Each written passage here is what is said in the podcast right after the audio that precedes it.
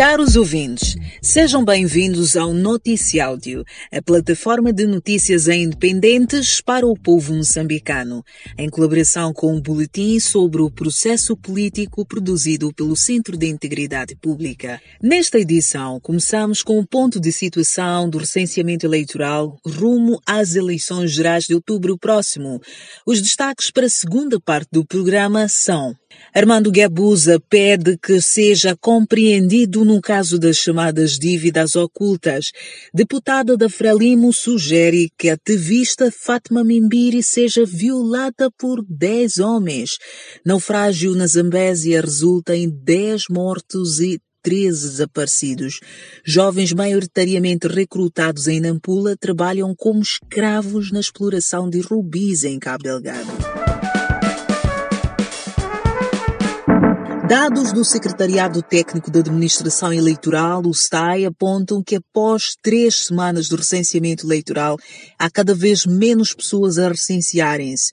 Os últimos números publicados mostram que se registaram menos 650 mil pessoas abaixo da meta.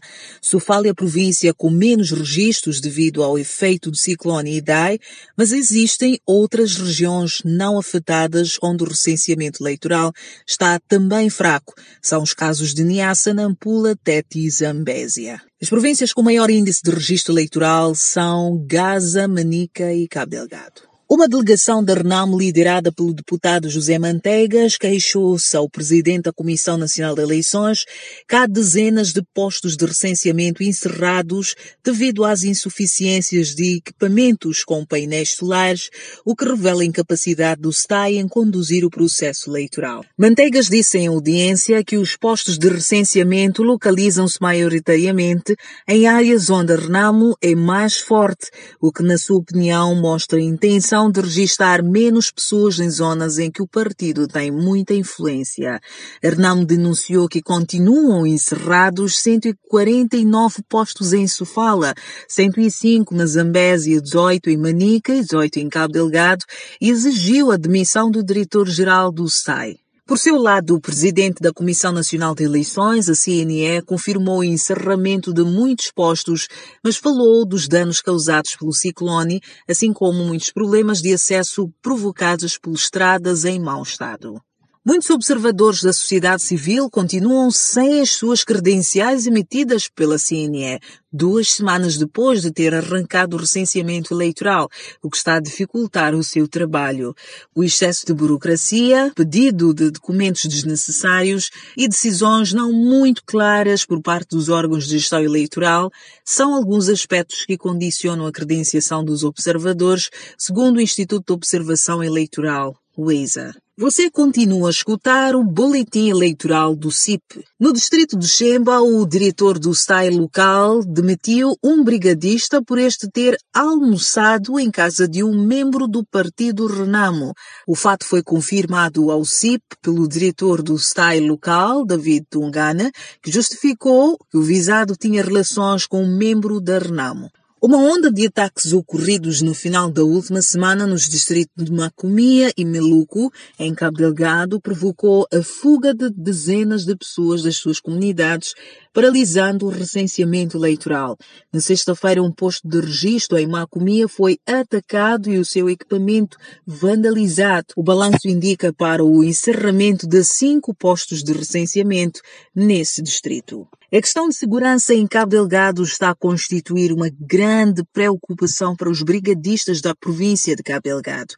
É que, em alguns casos, eles são obrigados a caminhar em 14 quilómetros a pé com o mobile ID na cabeça para o local onde carregam a máquina, apenas na companhia de um polícia. Você escutou o boletim informativo do Centro de Integridade Pública, CIP, sobre o processo de recenseamento eleitoral que decorre em todo o país até o dia 31 de maio. Este boletim é transmitido todas as terças e sextas-feiras aqui na sua rádio. E você, já se recenseou? Saiba que sem o cartão de eleitor não pode votar nas eleições de 15 de outubro próximo. Está a escutar o Notícia Áudio, a plataforma de notícias independentes de moçambicanos. O antigo presidente da República, Armando Guebuza, é citado pelo jornal Canal de Moçambique como tendo solicitado a palavra durante a última sessão do Comitê Central para pedir compreensão em relação ao caso das chamadas dívidas ocultas que deixaram Moçambique à falência. Num discurso de sete minutos, Gabusa, segundo o jornal, explicou que apesar de haver entendimento de que as dívidas foram contratadas para enriquecimento das pessoas envolvidas, sendo uma delas o seu filho Ndambi Gabusa, a verdade é que elas pretendiam servir o país.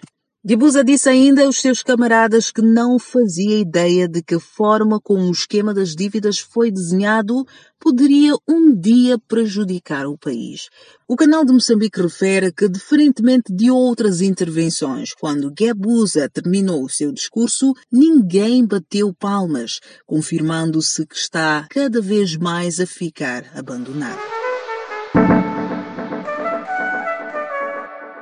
Uma deputada da bancada parlamentar da Frelimo da Assembleia da República, de nome Alice Tomás, sugeriu que a analista e ativista anticorrupção moçambicana Fatma Mimbir fosse violada sexualmente, após Mimbir ter defendido que o antigo líder da Renamo, Afonso Lhacama, pudesse ser declarado herói nacional. Alice Tomás, que responde pelo círculo eleitoral de Tete, justificou a violação deve acontecer supostamente porque a boca de Mimbir só tire palavras venenosas. O jornal O País escreve que o comentário ameaçador da deputada foi condenado por várias pessoas, incluindo do Partido Frelimo, que distanciou-se da situação. Uma queixa para condenação criminal da deputada foi submetida na quarta-feira na Procuradoria-Geral da República, anunciou Mimbiri na conta do Facebook.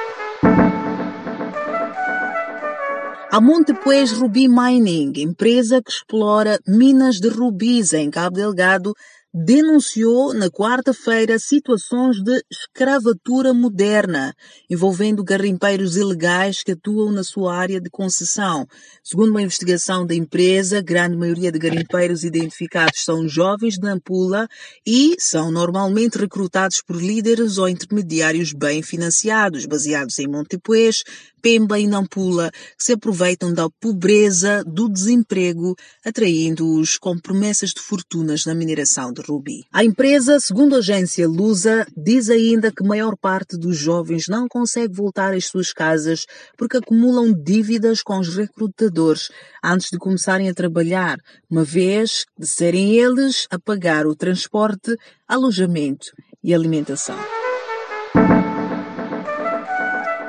O naufrágio ocorrido na manhã de quarta-feira no rio Zambésia, província da Zambésia, resultou em 10 mortos. 13 pessoas estão desaparecidas e o outro sobreviveram. O acidente aconteceu após a embarcação ter embatido num tronco nas águas do Zambeze e de seguida criado uma racha que permitiu a entrada de água, disse ao jornal O País o administrador de Xinde, de onde a embarcação partiu com destino ao distrito de Marromeu. Até quinta-feira, os trabalhos de busca para fins de salvamento continuavam.